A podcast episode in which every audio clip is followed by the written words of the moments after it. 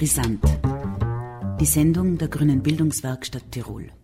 Universitätsprofessor Dr. Emmerich Talosch spricht zum Thema Sozialpartnerschaft und Sozialpolitik unter schwarz-türkis-blauem Druck.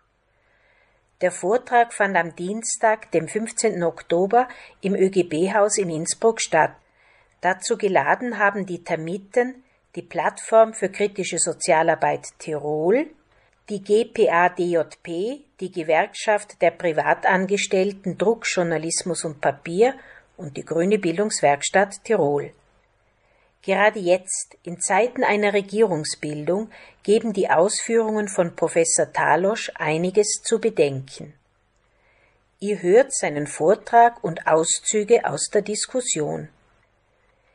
Im Jahr 2000 wurde erstmals in der Zweiten Republik eine ÖVP-FPÖ-Koalitionsregierung gebildet. Der Machtwechsel war von heftigen innerösterreichischen und internationalen Konflikten begleitet und hatte weitreichende Veränderungen auf allen Ebenen des politischen Systems zur Folge. Wesentlich günstigere Startbedingungen gab es 2017 für die Neuauflage einer ÖVP-FPÖ-Regierung unter dem Führungsduo Kurz Strache, die allerdings ebenso wie die Regierungsschüssel I vorzeitig aufgelöst wurde. Auch Schwarz-Türkis-Blau war mit dem Anspruch angetreten, Stil und Inhalt der Politik in Österreich einschneidend zu ändern. Im Rahmen der Veranstaltung liegt der Schwerpunkt des Vortrages und der Diskussion auf den Themen Sozialpartnerschaft und Sozialpolitik.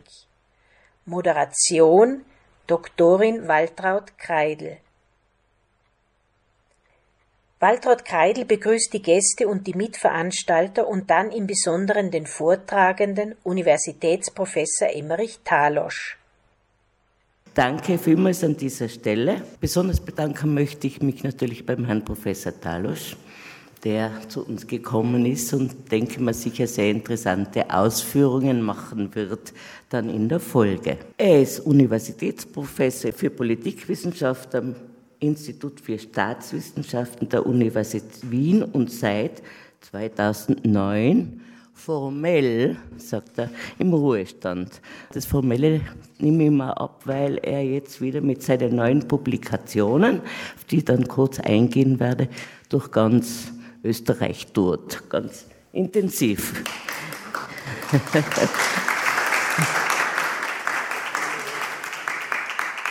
Vor kurzem erschienen seine Bücher Die schwarz-blaue Wende in Österreich, eine Bilanz und Sozialpartnerschaft, ein zentraler politischer Gestaltungsfaktor der Zweiten Republik am Ende mit Fragezeichen. Ich glaube, er wird heute ein bisschen auf das Thema eingehen. Ich sage, ich habe jetzt dieses gelesen, sehr empfehlenswert. Ich werde noch darauf kommen, warum, wenn euch der Herr Talosch nicht selber überzeugen kann. Aber das war jetzt ein Scherz. Vielleicht sind relativ viele junge Menschen auch da. Ganz kurz zur Vorgeschichte. Wir haben jetzt schwarz-blau oder schwarz-orange oder türkis-blau, ja, jetzt schon zum dritten Mal hinter uns. Wir haben heute ein bisschen diskutiert, vielleicht auch wieder vor uns, ja. Aber im Jahr 2000 kam es erstmals in der Zweiten Republik zu einer ÖVP-FPÖ-Koalitionsregierung erinnerlich für die Älteren, dass damals dieser Machtwechsel von heftigen Konflikten begleitet wurde, sowohl innerösterreich, aber international. Und es hatte auch weitreichende Veränderungen auf allen Ebenen des politischen Systems zur Folge. Einiges dazu werden wir ja heute genauer hören. Es gab damals das Kabinett Schüssel 1 und 2. Dazwischen gab es Neuwahlen. Da kam nämlich Knittelfeld dazwischen, wo die Partei ihren Regierungsvertretern sozusagen den Marsch geblasen haben, so kann man das ausdrücken. Vom Schüssel war das ziemlich gescheit, weil es hat ihn in der Folge politisch gestärkt und die FPÖ niedersacken lassen.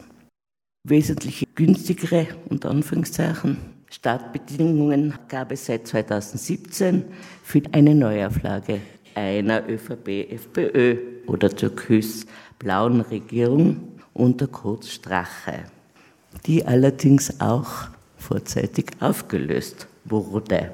Aber ich denke mal, das ist für alle noch in Erinnerung, beziehungsweise noch ganz aktuell da. Inwiefern der Anspruch beider schwarz-blauen, sage ich jetzt, Regierungen umgesetzt wurde, ist eben Gegenstand dieses Buches. Und Ihr habt es gelesen, es ist wirklich sehr empfehlenswert. Es geht auf äh, natürlich historisch ein, auf die ganze Entwicklung, auf die Entwicklung oder Veränderungen in der Parteienlandschaft der einzelnen Parteien und streift aber auch nicht nur unser heutiges Thema, Sozialpartnerschaft und Sozialpolitik, sondern ganz viele Politikbereiche.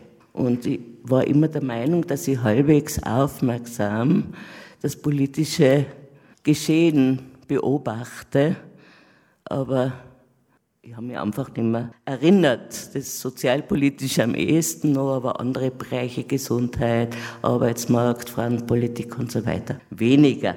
Aber im Falter habe ich gelesen, und das stimmt genau, der Politologe Emmerich Dalosch hat nicht vergessen. Und in dem Sinne erwarten wir uns einen spannenden Vortrag.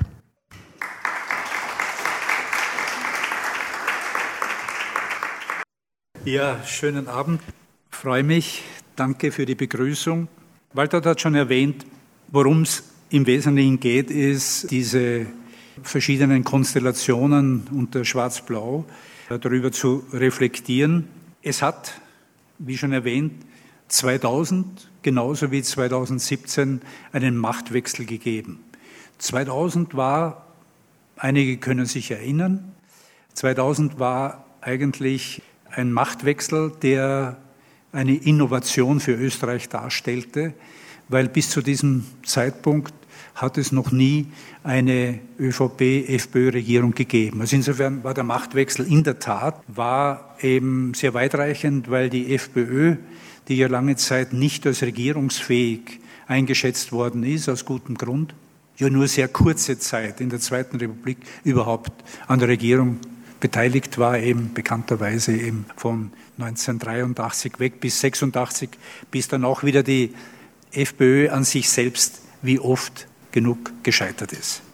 Beide Regierungen, sowohl Schüssel wie auch Kurz Strache, haben angekündigt, dass mit diesem Machtwechsel auch verbunden ist ein Stilwechsel und ein Politikwechsel. Ein Stilwechsel, der ich werde es dann noch am Beispiel der Sozialpartnerschaft näher ausführen.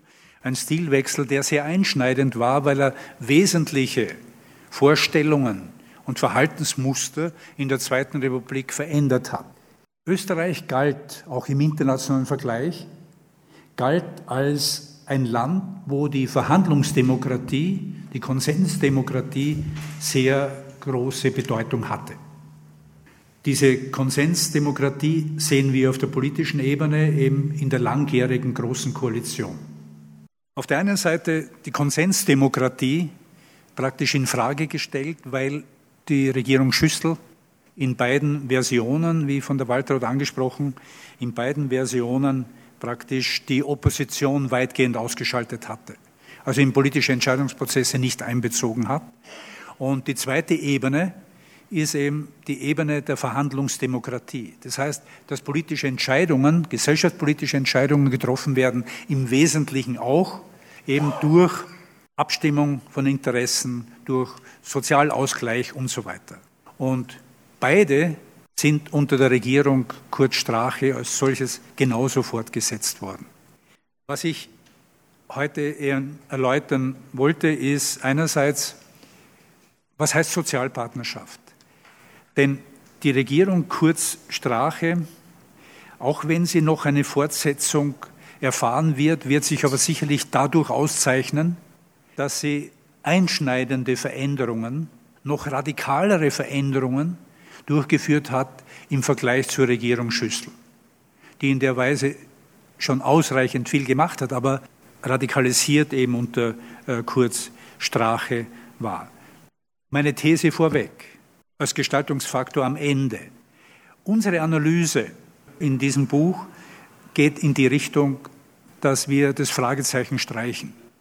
Das heißt, in dieser Regierungskonstellation kam Sozialpartnerschaft vorerst zu Ende. Wir wissen ja nicht, was in den nächsten Monaten an Regierungskonstellation herauskommen wird. Meine These ist, dass die größere Wahrscheinlichkeit die ist eine Fortsetzung dieser Koalition. Warum?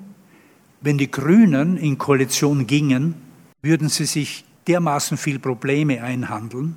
Wenn sie die Programme kurz, also äh, diese 100-Punkte-Programm, wenn Sie das anschauen und dann vergleichen mit dem Programm der Grünen, ein sehr ausführliches, inhaltliches Programm, weil bei Kurz ist es immer, wie sein Name schon sagt, immer sehr kurz. Es sind eher Schlagworte. Ja. Es ist nichts ausgeführt. Es wird nichts erklärt. Während die Grünen sehr wohl, sehr breit eigentlich ausgeführt haben, in welche Richtung das geht. Wer das liest und meint, mit diesen Positionen ist eine Koalition möglich, der denkt daran, dass die Grünen sich sehenden Auges zerstören. Das ist mal der eine Punkt. Also ich kann mir nicht gut vorstellen, dass sich da eine, ein Ausgleich ergeben kann.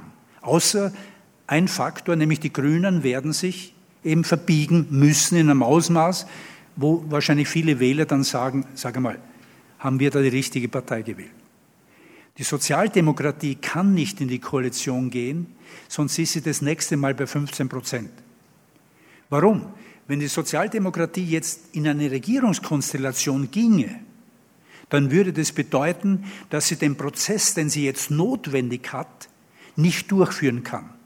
Und damit wären die nächsten Wahlen meines Erachtens, also ist nur meine persönliche Einschätzung, wäre die nächsten Wahlen würden in Richtung gehen, dass die Sozialdemokratie noch mehr verliert, weil sie nicht die Möglichkeit hat, als Regierungspartei da macht man Pragmatismus in Politik, sich selbst in der Phase zu erholen. Und wir haben ja schon schlechte Erfahrung, wenn Sie denken, die Erholung in der Zeit Schüssel 1 und 2, die war sehr gering.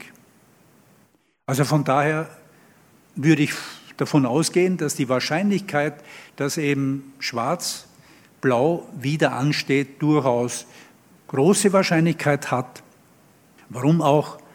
Zwischen diesen beiden Parteien, und das hat eben die Regierungskonstellation gezeigt unter Kurt Strache, zwischen diesen beiden Parteien gibt es inhaltlich kaum irgendwelche Konflikte. Das heißt, die könnten dann auch den Prozess sehr schnell eigentlich äh, drüber kriegen. Und das Problem Kickel, das wird gelöst, indem der Kickel eben in den Club, äh, Parlamentsclub quasi verschoben wird und von daher ist es kein Problem auf der Regierungsebene. Also kurzum, wenn es zutreffen würde, und damit möchte ich einstellen. Wenn es zutreffen würde, dann und wir wieder, nicht wieder, wenn wir dann quasi eine wirklich eine durchgezogene Regierungsperiode hätten, dann würde ich davon ausgehen, dass in den nächsten fünf Jahren, weil diese Regierung das, diese Ausschaltung der Sozialpartnerschaft fortsetzen würde, dass die Sozialpartnerschaft dann endgültig kaputt ist. Jetzt einmal vorläufig in der Phase, 2017 bis 2019 eine Ausschaltung, die einmal so einen vorläufigen Charakter hat. Ich werde zum Thema Sozialpartnerschaft eine Bemerkung machen. Was versteht man darunter? Um nur das Selbstverständnis irgendwie zu klären. Denn es ist nicht so, wie äh, es so hieß im Joke, man müsse Österreichern und Österreicherinnen nicht erklären, was Sozialpartnerschaft ist. Ausländern und Ausländerinnen können man es nicht erklären. Weder das eine noch das andere trifft zu. Manches Mal habe ich den Eindruck, dass für viele Menschen in unserem Land, wenn sie Sozialpartnerschaft assoziieren, sowas wie an Mozartkugeln denken. Das ist herzerwärmend, tut dem Bauch gut und es ist jedenfalls eine, eine angenehme Situation und das ist alles im Frieden und, und so. Gut. Also, was meine ich damit? Dann ein paar Bemerkungen zur Entwicklung und zur Rolle, dann zu den Veränderungen, schon vor 2017, das ist wichtig, und dann die Ausschaltung der Sozialpartnerschaft unter Kurt Strache. Und diese Änderung auf Ebene des Stils und damit eben auf Ebene der Verhandlungsdemokratie hat einen wesentlichen Niederschlag gefunden. Nicht nur, aber wesentlich im Bereich der Sozialpolitik. Und das wäre der zweite Themenkomplex, den ich erläutern werde.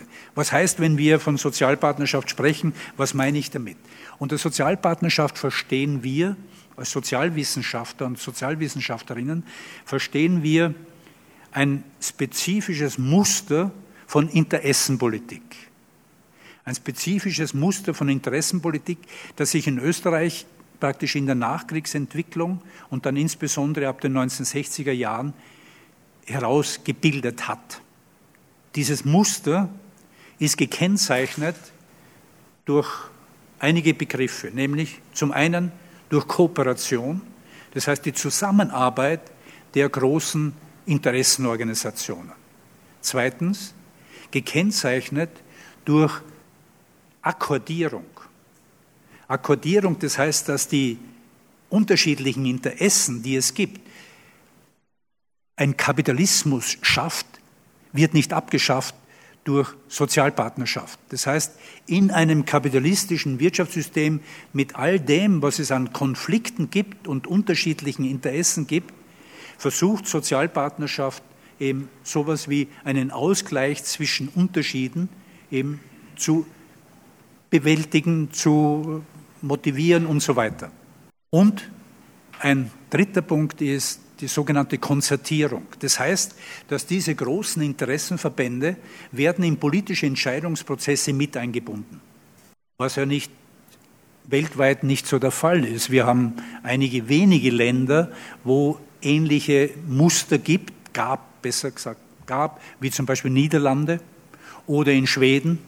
Aber in Schweden sind die Unternehmer in den 1990er Jahren vom Verhandlungstisch aufgestanden und gesagt, tschüss, auf Wiedersehen, sind nie mehr wiedergekehrt. Das heißt, es gibt eigentlich das österreichische Modell der Sozialpartnerschaft, also ein spezifisches Muster der Interessenpolitik, ist nicht einmalig. Das möchte ich betonen, weil bei uns wird oft gesagt, dass es gibt sonst nirgendwo. Es ist nicht einmalig. Was sie aber wesentlich auszeichnet gegenüber anderen Formen, ist das, dass dieses Muster ein kontinuierliches ist und was die politischen Entscheidungsprozesse anbelangt, ein wesentlicher Gestaltungsfaktor ist. Also viel weitreichender, als das in anderen Ländern jemals der Fall gewesen ist. Der Aktionsradius der Sozialpartnerschaft bewegt sich auf drei Ebenen. Die eine Ebene ist die Beratung und die Expertise im politischen Willensbildungs- und Entscheidungsfindungsprozess. Das heißt, dass seitens, also die Kompetenz, die inhaltliche Kompetenz der Gewerkschaften, der Wirtschaftskammer und so weiter, wird immer wieder von der Regierung quasi eingespeist. Die Expertise wird erstellt durch die in den verschiedenen großen Interessenorganisationen eben äh, bestehenden Experten. Denken Sie nur an die Arbeiterkammer. Die Arbeiterkammer äh, Wien beispielsweise hat einen irrsinnig breiten Expertentool als solches und also das wäre mal die Expertise. Der zweite Punkt ist eigentlich der Kernpunkt von Sozialpartnerschaft. Das ist die inhaltliche Mitgestaltung von Entscheidungen über gesetzliche Normen. Das nicht in jedem Fall. Also in Österreich hat man oft den Eindruck, dass die Leute meinen, Sozialpartnerschaft in früheren Tagen war überall dabei. Nein, es ist nicht so, wie in einem Artikel im Jahr 1982 stand, selbst wenn in Wien ein Hundeklo aufgestellt wird, treten die Sozialpartner zusammen. Das ist ein Unfug. Ja? Warum? Weil Sozialpartnerschaft zwar als Gestaltungsfaktor wichtig ist, aber als Gestaltungsfaktor nur wirkt in bestimmten Politikfeldern. Überhaupt nicht in der, in der Finanzpolitik.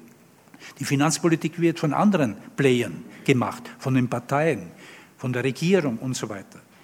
Wo kommt sie zum Tragen? Sie kommt zum Tragen in den Politikfeldern, nämlich der Einkommenspolitik, der Lohntarifpolitik, zweitens der Wirtschaftspolitik in bestimmten Feldern und in der Sozialpolitik. In der Sozialpolitik jetzt reichend von den Komplexen des Arbeitsrechts, äh, Sozialversicherung, Arbeitsmarktpolitik, Gleichbehandlungspolitik und so weiter. Das wäre die zweite Ebene, die ist die zentrale Ebene. Wenn wir von Sozialpartnerschaft sprechen und von der Ausschaltung der Sozialpartnerschaft, dann meine ich insbesondere diese Ebene, nämlich die Ebene der Sozialpartnerschaft ein wesentlicher politischer Gestaltungsfaktor in der Zweiten Republik ist. Die dritte Ebene wäre die Implementation gesetzlicher Normen. Das heißt, wie werden Normen, also Gesetze, wie werden diese umgesetzt? Also wir haben sie jetzt im, im aktuellen Diskurs, denken Sie nur an die Selbstverwaltung. Ist ein, eine Institution, die Sozialversicherung, und in der Sozialversicherung, also die Umsetzung der gesetzlichen Normen, geschieht eben durch eben die verschiedenen Interessenorganisationen und eben in den verschiedensten Institutionen. Wir haben einmal ausgezählt, in Österreich gab es in den 80er Jahren über 220 Ausschüsse, Beiräte und so weiter. Das heißt, ein sehr dichtes Netz überzieht eigentlich die insgesamt die Republik als solches und in diesen Ausschüssen, Beiräten sehr dominant eben die großen Interessenverbände. Wenn ich von den großen Interessenverbänden spreche, dann meine ich im Wesentlichen vier. Das sind die Kammern, nämlich die Wirtschaftskammer, die Landwirtschaftskammer auf der einen Seite, auf der anderen Seite der Arbeitnehmer, Arbeitnehmerinnen, eben der ÖGB und die Arbeiterkammern. Also so, das sind die vier großen. Jetzt werden Sie fragen, was ist mit der industriellen Vereinigung? Die industriellen Vereinigung, die Industriellen sind ja quasi in die Wirtschaftskammer als eigene Gruppe eingebunden, sodass die Wirtschaftskammer, die WKÖ, deren Interessen als solches wahrnimmt. Nur realiter wurde quasi die industriellen Vereinigung zu einem Player innerhalb der Sozialpartnerschaft. Und zwar vor allem auch im Zusammenhang damit, dass durch den EU-Beitritt die Landwirtschaftskammern weitgehend aus dem sozialpartnerschaftlichen Spiel in Österreich eigentlich sich ausgeklinkt haben, weil für die Landwirtschaftskammern geht das reale Spiel nicht in Österreich ab, sondern auf der EU-Ebene. Dort wird das Geld verteilt. Und von daher ist diese Ebene eben die zentrale, wichtige Ebene und Österreich weniger. Und da ist quasi die Industriellenvereinigung ist quasi eingesprungen sozusagen oder hat dann mehr Bedeutung bekommen, aber nur für kurze Zeit. Heute erklärt sich die Industriellenvereinigung zum deklarierten Feind der Sozialpartnerschaft. Wiederholt wird betont von den Spitzen und von den Funktionären der Industriellenvereinigung, Sozialpartnerschaft ist tot. Also so kann man sehen, aber man muss es so nicht sehen. Das wäre nur mal so zur Klärung, wenn wir über Sozialpartnerschaft sprechen, was meinen wir damit? Zur Entwicklung ganz kurz.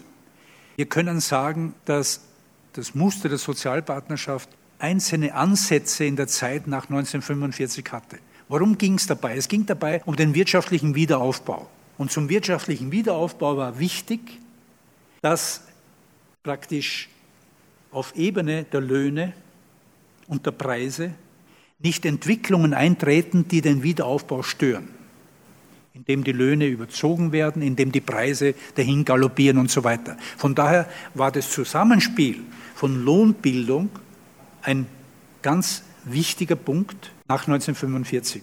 Das hat sich niedergeschlagen, den Begriff haben Sie wahrscheinlich noch nicht gehört. Das waren die sogenannten Lohnpreisabkommen von 1947 bis 1951. Dann war es wieder vorbei.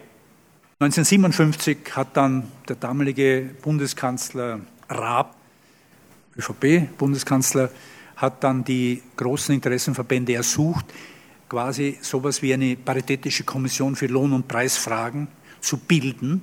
Und das wurde dann auch gebildet und diese paritätische Kommission für Lohn- und Preisfragen wurde dann eigentlich zur Zentralinstitution bis praktisch dann in die 1990er Jahre hinein.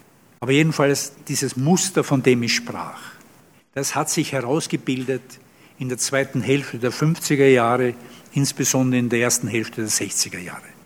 Von der Zeit weg können wir sagen, es gibt Sozialpartnerschaft in dem breiten Sinne. Wofür war Sozialpartnerschaft zuständig? Ich habe schon erwähnt. Wie wurde das umgesetzt? Es wurde umgesetzt in einer Vielzahl von Gesetzen im Bereich der Sozialpolitik, im Bereich der Wirtschaftspolitik und auch was die Einkommenspolitik als solches anbelangt hat. Stellen Sie sich vor, im Bereich des Arbeitsrechts doch eine ganz zentrale Materie behandeln, die Betriebsräte, die Arbeitszeit und so weiter. In dem Bereich des Arbeitsrechts wurden quasi von den 1960er Jahren bis 1999 jedes dieser Gesetze wurde quasi inhaltlich bestimmt in der Zusammenarbeit zwischen den Sozialpartnerverbänden. Sie sind zu einem Kompromiss gekommen. Die Regierung hat den Kompromiss aufgenommen und ins Parlament eingebracht. Das heißt, das Arbeitsrecht und alle diese wichtigen Materien im Wesentlichen durch Sozialpartner.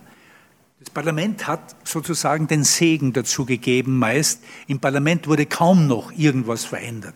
Wie das große Gesetz gemacht wurde, über das Arbeitsverfassungsgesetz 1973, hat praktisch die Sozialdemokratie hat mit, den, mit der ÖVP und so keinen Kompromiss gefunden. Die Sozialpartner haben keinen Kompromiss gefunden. Der Sozialminister Häuser hat gesagt, okay, dann mache ich einen, einen Regierungsentwurf. Hat er gemacht. Dieser Regierungsentwurf wurde über den Sommer bis zum Herbst von den Sozialpartnerverbänden beraten. Das heißt, außerparlamentarisch beraten. Die Änderungsvorschläge wurden dann in den Ausschuss gebracht. Ich glaube, in dem Ausschusssitzung im November sind 140 Abänderungsanträge beschlossen worden. Das heißt, die Abgeordneten saßen dort und haben nur genickt. Warum? Weil das praktisch alles vorweg ist es quasi durch sozialpartnerschaftlichen Interessenausgleich hat es gegeben und wurde dann auch in Gesetz umgesetzt. Diese Hochblütephase 1960er, 1970er Jahre bis erste Hälfte 1980er Jahre, diese Hochblütephase nahm ein Ende, wie sich in Österreich auch der Kontext und die Rahmenbedingungen verändert haben. Die Rahmenbedingungen verändert haben in ökonomischer Hinsicht. Das heißt, es gab weniger Wirtschaftswachstum. Die Arbeitslosigkeit ist gestiegen. Seit 1982 hat Österreich das Problem der Arbeitslosigkeit, was wir in den Jahrzehnten davor nicht hatten. In politischer Hinsicht. Die Große Koalition hat beträchtliche Probleme bekommen. Es gab sie noch nach wie vor, aber es gab Konkurrenz. Konkurrenz vorerst weniger, nicht nur durch die FPÖ, sondern eben auch durch die Grünen, die quasi ab 1986 auch im Nationalrat als solches vertreten waren. In politischer Hinsicht ein weiterer wichtiger Punkt aus den 1990er Jahren, ich weiß nicht, ob Ihnen das so bewusst ist, dass der EU-Beitritt Österreichs enorme Auswirkungen auf das System der Sozialpartnerschaft hatte. Warum? Weil viele Materien, die vorweg in Österreich durch die Verbände mit der Regierung quasi beschlossen worden sind, diese Materien sind auf die Brüsseler Ebene gewandert. Aufgrund der Kompetenzlage, dass eben zum Beispiel auch in bestimmten Bereichen, ob es das Arbeitsrecht ist oder sonstiges, die Entscheidungslage liegt eben auf der EU-Ebene. Und was passiert dort? Dort wird quasi ein Vorschlag gemacht, wird ein Richtlinienvorschlag gemacht beispielsweise. Der Richtlinienvorschlag, der kann nur auf der EU-Ebene gemacht werden. Die Länder beschäftigen sich dann damit, die können eigentlich nicht mehr und nicht weniger machen, als wie das, was auf der EU-Ebene beschlossen wird, wird quasi in Form von Richtlinien in den Ländern, Mitgliedsländern umgesetzt. Das heißt, die inhaltliche Substanz vieler Materien, ich möchte es damit bewenden lassen, aber die inhaltliche Substanz vieler Materien wird nicht mehr durch das Land Österreich, sondern wird auf der EU-Ebene als solches gemacht. Und von daher eben wesentlich eine Verschiebung des Gestaltungsfaktors. Weitere Dinge sind, weil wir hier beim ÖGB sind, der ÖGB hat eben vor diesem Hintergrund in den 1980er, 1990er Jahren beträchtliche Probleme bekommen. Denken Sie nur an die Zahl der Mitglieder, ist beträchtlich abgesenkt. Es sind dann einzelne Ansätze von sowas wie gewerkschaftlichen Organisationen gemacht worden. Die FPÖ hat auch eine gewerkschaftliche Organisation gegründet, ist aber eigentlich eine Totgeburt geblieben. Also daraus wurde nichts. Aber die FPÖ hat zumindest versucht, eben sowas zu machen. Die Arbeiterkammern, das bei den Arbeiterkammern ist ein ganz eigenartiges Phänomen. Die Tätigkeit der Arbeiterkammern ist hoch akzeptiert. Wirklich volle Zustimmung. Und bei den Wahlen gehen diejenigen, die bei Umfragen zustimmen, gehen nicht zu den Wahlen. Die Wahlbeteiligung ist äußerst gering. Zwar nicht so gering wie im Jahr 1989, da waren es nicht einmal 30 Prozent, und es ist mehr geworden. Ja? Aber wir haben hier so etwas wie ein Auseinanderklaffen zwischen einer realen Zustimmung und dem, dass die Mitglieder nur sehr wenig zur Wahl gehen. Was natürlich auch Legitimationsprobleme mit sich bringt und all jene, die gegen die Arbeiterkammern und gegen die Kammern insgesamt auftreten, die nehmen das immer sehr dankbar auf und sagen, okay, die Wahlbeteiligung, die schmilzt immer mehr und so, wie, wie aussagekräftig ist jetzt noch das Wahlergebnis? Wie, wie sind die Widerstände in dieser Weise? Wir haben einen Punkt, der heißt eben Abschaffung der Pflichtmitgliedschaft. Die FPÖ seit ihrer Gründung 1955, die FPÖ war immer eine dezidierte Feindin der Sozialpartnerschaft, hat immer für die Ausgrenzung der Sozialpartnerschaft votiert, ist immer dafür eingetreten, dass die Pflichtmitgliedschaft in den Kammern abgeschafft wird. Was natürlich dann an Veränderungen gebracht hat, ist dieser veränderte Kontext hat sich durchgeschlagen an dem, was den Gestaltungsfaktor anbelangt. Und hier können wir sehen, dass der Gestaltungsfaktor geschwächt wurde. Unsere Untersuchungen zur Entwicklung bestimmter Gesetze hat gezeigt, dass schon seit den 1990er Jahren, also noch vor Schüssel, in den 1990er Jahren eben immer weniger oft Sozialpartnerschaft, Kompromisse zustande kamen und bei immer weniger Materien. Das heißt, der Gestaltungsfaktor hat nicht mehr diese Weitläufigkeit wie vorher. Dieser Prozess wurde dann durch die Regierung Schüssel 2000 folgende noch wesentlich verstärkt. Also unter Schüssel war es so, dass praktisch die Sozialpartnerschaft als ein Muster paritätischer gemeinsamer Entscheidungsfindung, dass dieses Muster ausgeschaltet wurde. Und jetzt möchte ich Ihnen aber einen wesentlichen Punkt anmerken. Wenn ich spreche davon, dass Sozialpartnerschaft als ein Muster der Interessenpolitik ausgeschaltet ist, heißt das nicht, dass davon die Interessenorganisationen, die Sozialpartnerschaft bilden, in gleichem Maße betroffen sind. Schon unter Schützel war klar, durch die Nähe der Wirtschaftskammer, der Landwirtschaftskammer, der industriellen Vereinigung zur Regierung, die haben kein Problem damit. Das heißt, die Interessenorganisationen der Unternehmer konnten ihre Interessen bestens durchsetzen. Sogar noch besser, weil sie keinen Kaufpreis für Kompromisse zahlen mussten. Und das hat man ja an bestimmten Punkten gesehen. Ich bin mit dem Ferdinand Karlhofer, den Sie kennen, mit dem Ferdinand Karlhofer viel zusammen publiziert. Und wir sind ein paar Tage nach der Wahl 2000, 1999, sind wir beim damaligen, was war er, Generalsekretär der Industriellen Vereinigung gewesen. Und haben wir halt so über die Situation gesprochen und er hat einen bemerkenswerten Satz gesagt. Er hat gesagt, es ist uns zwar ein bisschen leid um die Gewerkschaft, aber das Hemd ist uns näher als der Rock. Und diese Regierung garantiert uns alles, was wir wollen. In der Zeit 2000 bis 2006 war es so, dass eigentlich Sozialpartnerschaft ein sehr schwacher Gestaltungsfaktor wurde.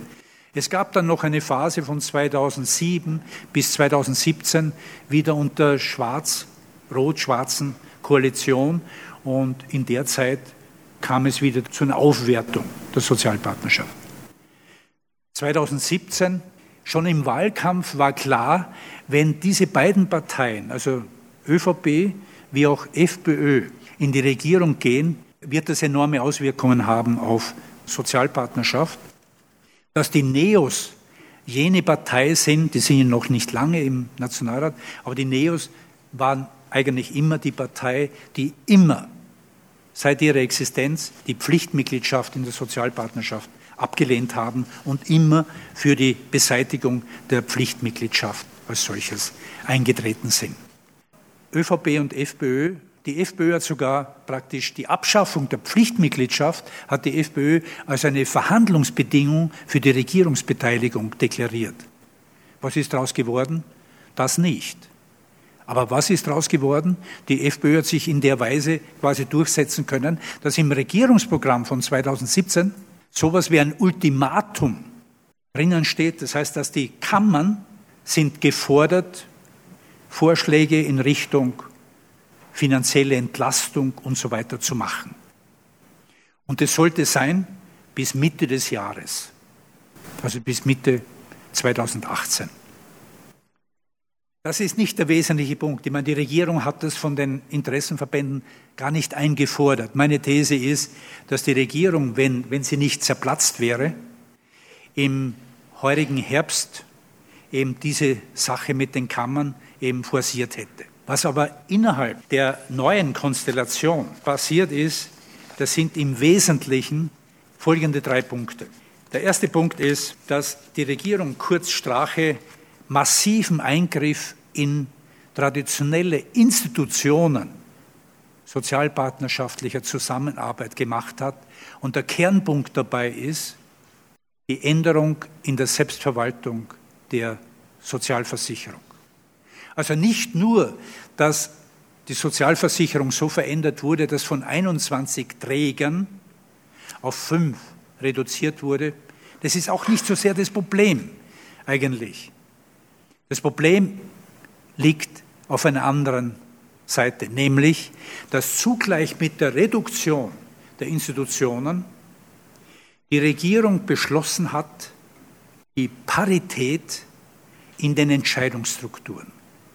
Das heißt, Parität von Dienstgebervertretern und Dienstnehmervertretern, dass die in gleicher Zahl praktisch vertreten sind. Im Jahr 1888 wurde die österreichische Krankenversicherung für Arbeiter und Angestellte eingeführt. Das war eine Zeit, wo die Arbeiterschaft überhaupt keine politischen Rechte hatte. Aber selbst in dieser damals konservativ autoritären Regierung wurde eingeführt, dass in der Selbstverwaltung der Krankenversicherung, dass dort praktisch eine Mehrheit der Dienstnehmervertreter vertreten sind. In der Ersten Republik war das Verhältnis 4 zu 1. Selbst im Austrofaschismus, der Sozialpartnerschaft ja überhaupt nicht gutiert hat, weil er die freien Interessenorganisationen abgeschafft hat. Selbst im Austrofaschismus wurde nicht die, praktisch die Mehrheit abgeschafft, sondern nur reduziert auf 2 zu 1. Das heißt, nach 1945 wird wieder auf 4 zu 1. Bis in die letzten Jahre war das Verhältnis Dienstgeber Dienstnehmervertreter zugunsten der Dienstnehmer 4 zu 1. Es wurde die Parität eingeführt, formell. Diese formelle Parität ist keine reale Parität. Warum nicht?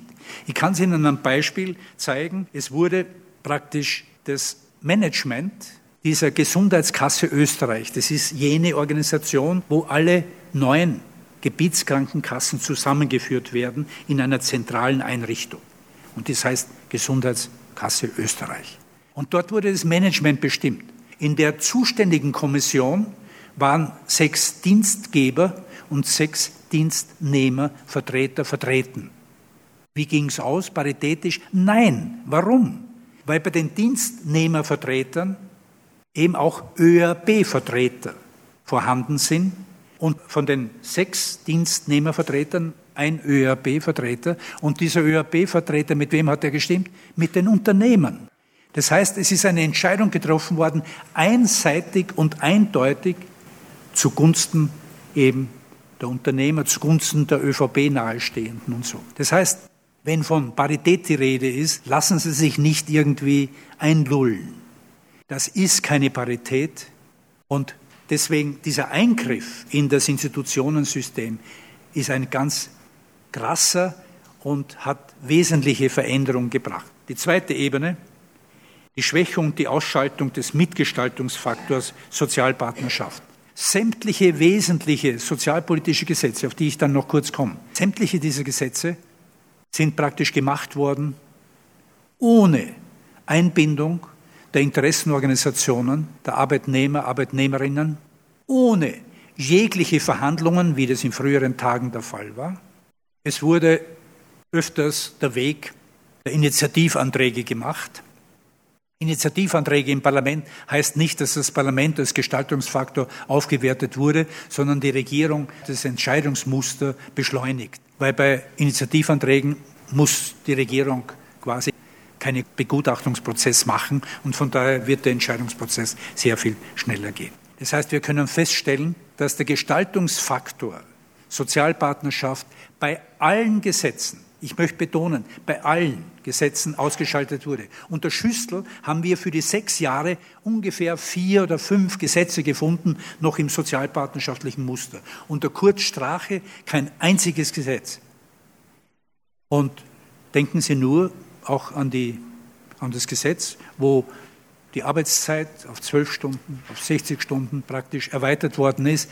Ein Gesetz, wo praktisch sämtlich, wie ich schon erwähnt habe, sämtliche arbeitsrechtlichen Gesetze bis 1999 sind praktisch im Kompromiss zwischen den Interessenorganisationen gemacht. Dieses Gesetz wurde gemacht ohne jegliche Verhandlung, wurde quasi den Interessenorganisationen aufgeherrscht. Es ist nicht äh, zu verwundern, dass im Aktionsprogramm der Wirtschaftskammer Österreich aus dem Jahr 2018 steht, die Wirtschaftskammer ist sehr froh darüber, dass sie dem Regierungsprogramm ihre Handschrift deutlich eingeschrieben hat. Das ist in der Tat so. Aber es kommt noch ein dritter Punkt dazu, den wir früher so nicht hatten. Das ist nämlich das Verhältnis zwischen den Interessenorganisationen. In der Regierungszeit Schüssel war es so, dass ja einige Entscheidungen getroffen worden sind zugunsten der Unternehmer. Aber mir ist auch damals aufgefallen, nicht alles, was die Regierung den Unternehmern gut tun wollte, wurde von diesen auch als solches aufgenommen. Ich habe den Präsidenten Leitl in einem Gespräch einmal gefragt, wieso haben Sie das damals nicht irgendwie aufgenommen? Hat er den Satz gesagt, der für jeden sozialpartnerschaftlich Gesinnten gilt und gelten müsste. Nämlich, er hat gesagt, warum soll ich mir eines kurzfristigen Vorteils willen meinen langfristigen Partner zerstören? Sozialpartnerschaft wird nur überleben, wenn es solche Perspektive gibt. Und derzeit gibt es diese Perspektive nicht. Wie Präsident Mara angelobt oder beziehungsweise gewählt wurde und in seiner Antrittsrede nimmt er Bezug auf die heftige Kritik seitens der Gewerkschaften, Arbeiterkammern und vieler Zivilgesellschaftler und, und so weiter darauf die Verlängerung der Arbeitszeit. Mara sagt, dass das eigentlich unzulässig ist und das ist Gräuelpropaganda. Und dann kam der wichtige Satz meines Erachtens, vollkommen unverständlich, sagt dann, aber es ist immer so, wenn irgendwas verändert wird, gibt es immer welche, die sind dagegen. Und dann das sind die Feinde der Republik. Ein Präsident Leitl hätte sich die Zunge abgebissen, bevor er eine solche Feststellung als solches trifft.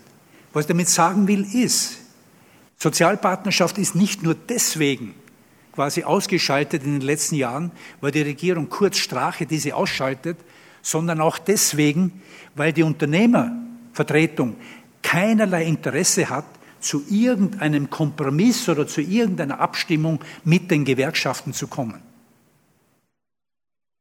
Und wenn diese drei Punkte eine Fortsetzung erfahren, dann ist Sozialpartnerschaft am Ende. Noch ein paar Bemerkungen, kurz eben zur Sozialpolitik. Die Veränderung auf Ebene des Stils, eben in Richtung Ausschaltung der Sozialpartnerschaft, hat wesentliche Auswirkungen auf die Entwicklung der Sozialpolitik der letzten eineinhalb Jahre als solches gehabt. Nicht nur im Konkreten, sondern schon unter der Regierung Schüssel wurde das Bild vom Sozialstaat wurde vollkommen verändert.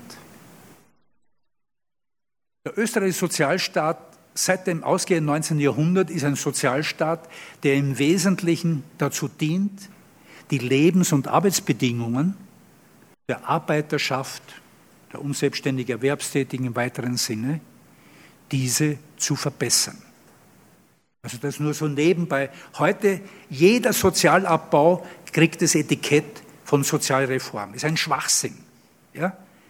Das hat mit Reformen nichts mehr zu tun. Das ist das Gegenteil ist der Fall.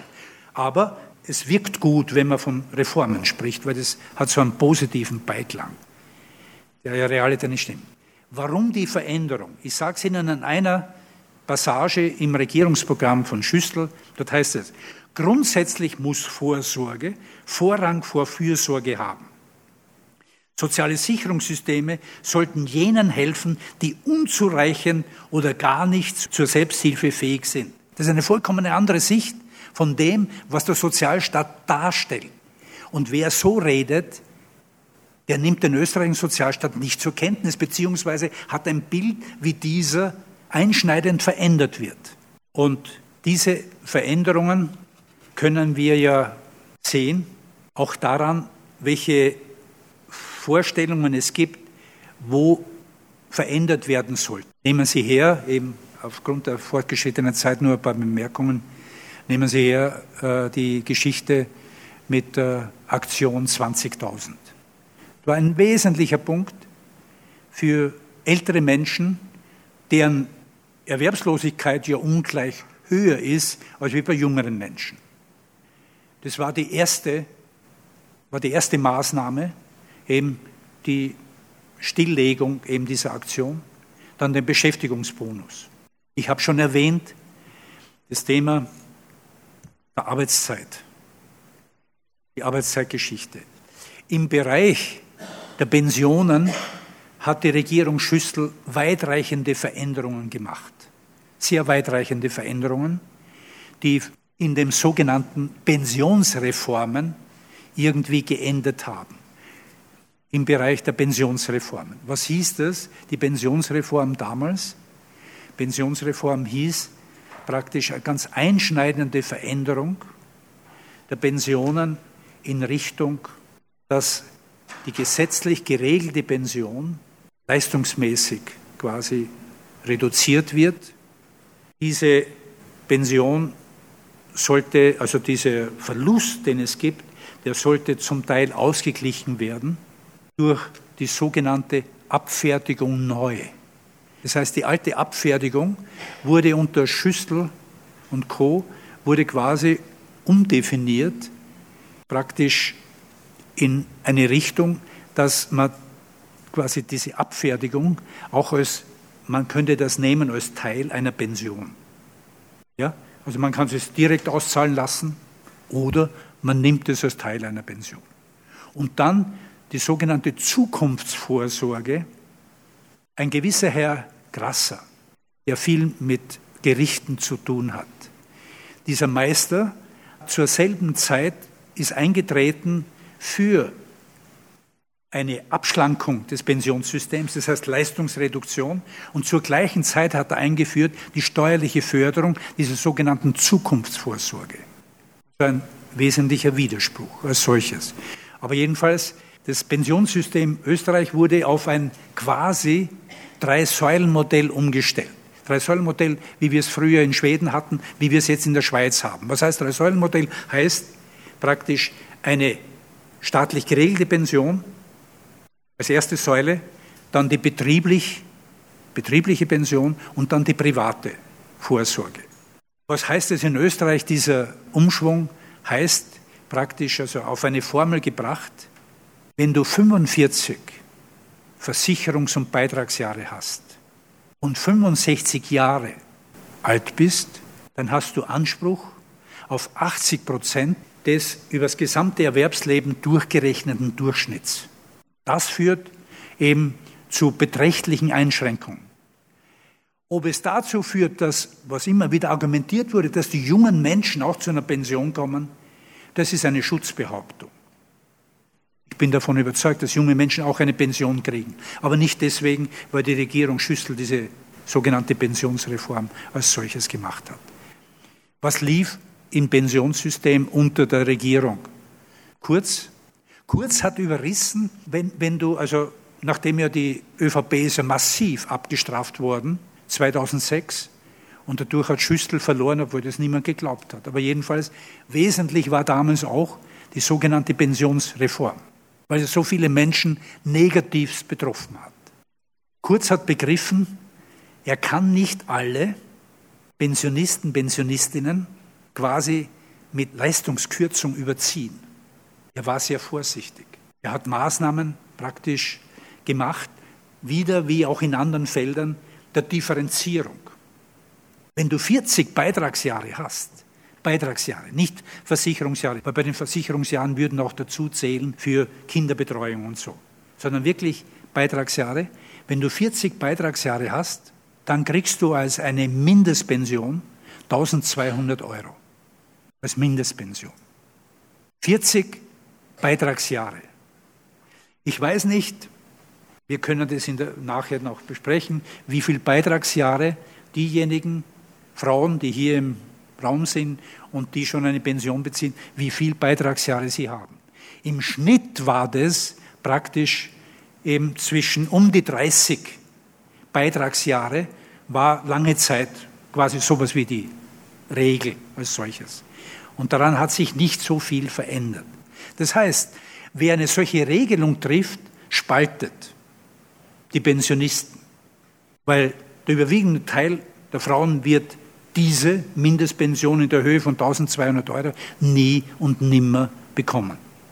Aber das ist auch eine Strategie, zu spalten. Zu spalten zwischen den Österreichern und jenen, die von außen kommen. Den schönen Spruch ist mir jetzt wieder aufgefallen, unser Geld für unsere Leute, der Strache hat an sich und seine Frau gedacht. Weil für unsere Leute, die zählen auch zu den unsrigen Leuten dazu. Ja? Und das heißt, eine Vorstellung der Differenzierung und der Spaltung zwischen den verschiedenen Gruppen, das ist ein Kernpunkt der Regierung Kurz Strache. Ich komme zum Schluss. Wenn wir das näher anschauen, können wir feststellen, dass der Machtwechsel unter Schwarz-Blau wesentliche Auswirkungen hatte, Auswirkungen hatte darauf, wie Politik gemacht wird, welcher Stil in Politik gilt, ob es eben die Möglichkeit gibt, eben zu Interessenausgleich zu kommen oder nicht. Und das Ganze wird dann umgesetzt in Politik und das hat beträchtliche negative Auswirkungen gehabt. Könnte man sagen, könnte man hoffen, dass es so nicht weitergeht. Ich danke Ihnen für die Aufmerksamkeit.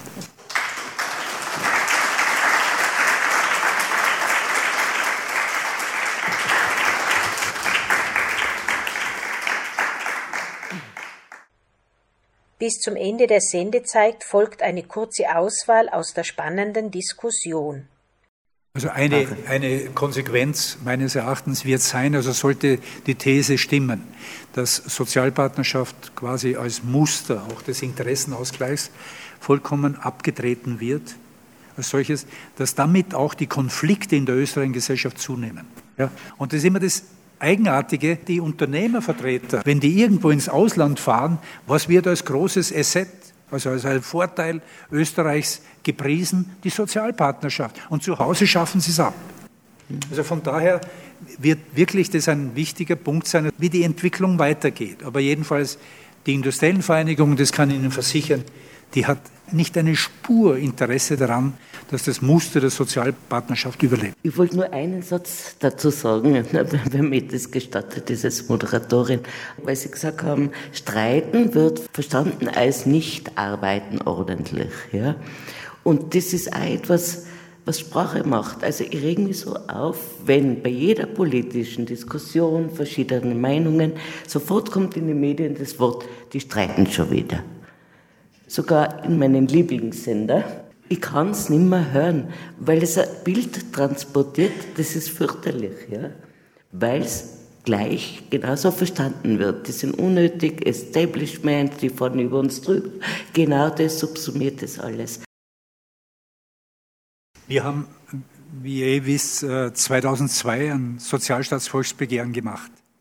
Wir haben das Sozialstaatsvolksbegehren deswegen gemacht, weil damals das ganz extrem war. Ende der 1990er Jahre, Beginn der 2000er. Ganz extrem war, alles madig machen, was irgendwie mit Sozialstaat zu tun hat. Und wir wollten dezidiert mit unserem Sozialstaatsbegehren, wollten wir quasi ein anderes Bild zeichnen von dem, wie die österreichische Gesellschaft gut funktionieren kann und wie sehr der Sozialstaat ein zentraler Faktor ist für die Gestaltung der Lebens- und Arbeitsbedingungen. Und es ist uns nicht sehr viel gelungen in dieser Weise, weil also die Knittelfelder haben uns quasi abgestochen.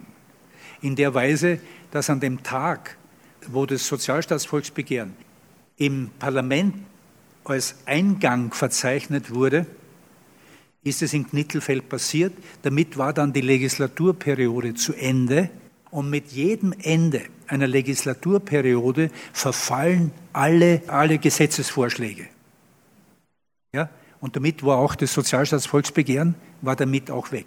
Was aber gelungen ist, und das war nicht unwichtig, ist nämlich das Bild vom Sozialstaat ein wenig zu ändern. Was wir heute auch vor der Situation stehen, ist dieses, wo nämlich neoliberale Vorstellungen, wie schon damals unter Schüssel, auch eine so wesentliche Rolle spielen und wir quasi gegen diese neoliberalen Mainstream gegenhalten müssen.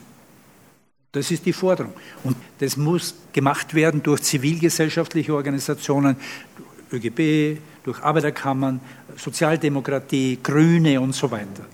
Das heißt, dort ist eigentlich ziemlich gefordert, weil tatsächlich die Gefahr besteht, auch wenn das heute nur immer wieder verschoben wird, als ob es nur um die Ausländer, als ob es nur ginge, quasi um Menschen, die als, als Asylwerber und sowas kommen. Das ist praktisch schlicht, ich sage es hart, das ist schlicht eine Lüge. Denkt nur an die Veränderung, die anstehen wird, und das wäre ein sehr gutes Beispiel, eben dort wirklich massiv zu mobilisieren, die, die vorgehabte Änderung in der Arbeitslosenversicherung, die Abschaffung der Notstandshilfe und die Verlagerung hin zur Mindestsicherung die heute Sozialhilfe heißt, ja, um ja deutlich zu machen, das ist ein diskriminierendes Instrument. Wer wird von der, quasi von der Abschaffung der Notstandshilfe, wer wird davon betroffen sein? Davon werden betroffen sein zum überwiegenden Teil österreichische Arbeitslose, die langfristig arbeitslos sind und dadurch aus dem Arbeitslosengeldbezug hinüber verlagert werden in das. Das heißt, das sind so Punkte. Und ich denke, die Regierung macht ja sowieso Vorlagen. Der Punkt ist nur, ob wir diese Vorlagen aufnehmen und auch in der Öffentlichkeit praktisch eben Gegenbilder deutlich machen. Und deswegen ist so wichtig, dass dieser inhaltliche Reformierungsprozess in der Gewerkschaft, in den Arbeiterkammern, in der Sozialdemokratie, auch die Grünen, dass die Grünen halt einfach nicht nur eine Ein-Themen-Partei werden mit Klima, sondern auch, dass es andere Themen gibt. Im Programm das erste Mal von den Grünen quasi auch so soziale Komponenten deutlicher gemacht. Das heißt, auch die Grünen müssen quasi ihr soziales Profil noch einiges schärfen als solches. Nur wenn das passiert, dann denke ich, kann man durchaus sehen, es kann, es kann auch in eine andere Richtung gehen. Aber in den Schoß fällt es uns nicht. Das war brisant die Sendung der Grünen Bildungswerkstatt Tirol Aufnahme und Sendungsgestaltung Leonie Drechsel